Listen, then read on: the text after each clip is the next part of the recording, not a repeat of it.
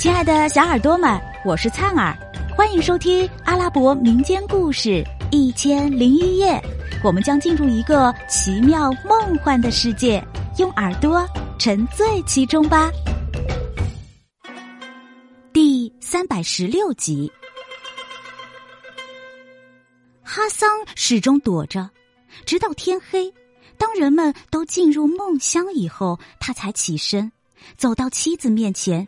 解掉他身上的绳索，吻着他说道：“多么难熬的长夜，多么令人难忘啊！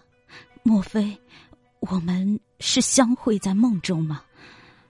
然后他和妻子抱着两个儿子，在黑暗中悄悄溜出囚禁室，逃到王宫大门前。可是宫门紧闭着，无法开启。哈桑长吁了一声：“唉，没有办法，全凭伟大的安拉拯救了。我们是安拉的臣民，最终归宿都是在安拉御前。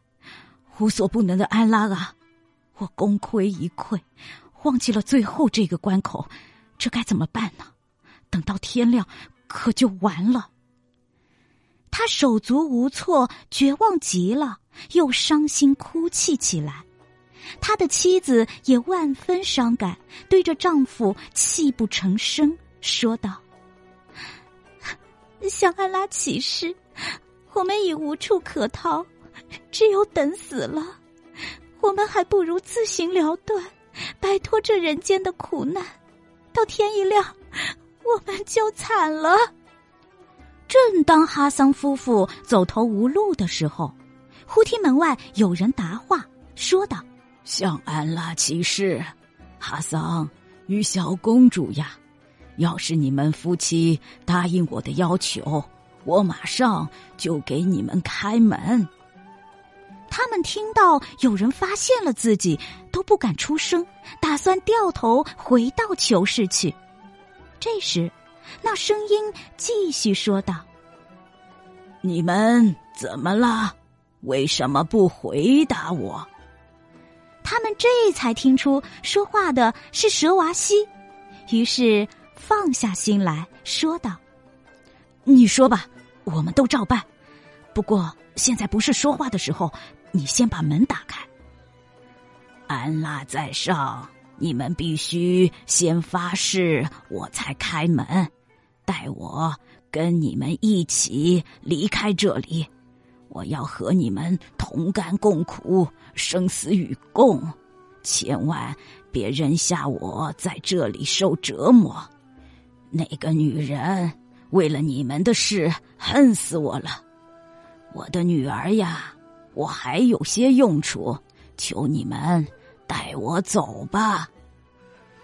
听到他这么说，哈桑夫妇心中的疑虑顿消。于是平静下来，依言对他发誓，他这才开了大门，让他们逃了出去。夫妇赶忙跑出宫门，只见老太婆跨在一个希腊式的红色瓦缸上，瓦缸的环上系着一条皮绳子，它滚动起来的速度比国王马厩中最快的骏马还快。他走过来说道：“跟我来。”别担心，我有四十套法术，只要略施小计，就可以把这座城市变成汪洋大海，把里面的女人变成鱼鳖。这对我来说易如反掌。可先前慑于你父亲的权威，和为了保护你们姐妹以及不伤城中无辜的百姓，我才没有这么干。好吧。让我显一显神通，给你们见识见识。向安拉起誓，一会儿你们就知道法术的神奇了。哈桑夫妇听后十分高兴，相信这次有救了。于是三人同行来到城外。哈桑举起手中的魔杖，猛地敲击地面，说道：“神佛的仆人们，快出来见我吧！”刚说完。突然，从裂开的地面钻出七个魁伟粗壮的魔神，他们的脚插在地里，头顶入云端，依次跪在哈桑面前，吻了三次地面，同声说：“主人，我们前来候命，有话尽管吩咐，我们绝对照办。只要你一声令下，我们能替你呼风唤雨。”亲爱的小耳朵们，这集故事先讲到这儿啦，我们下集再见。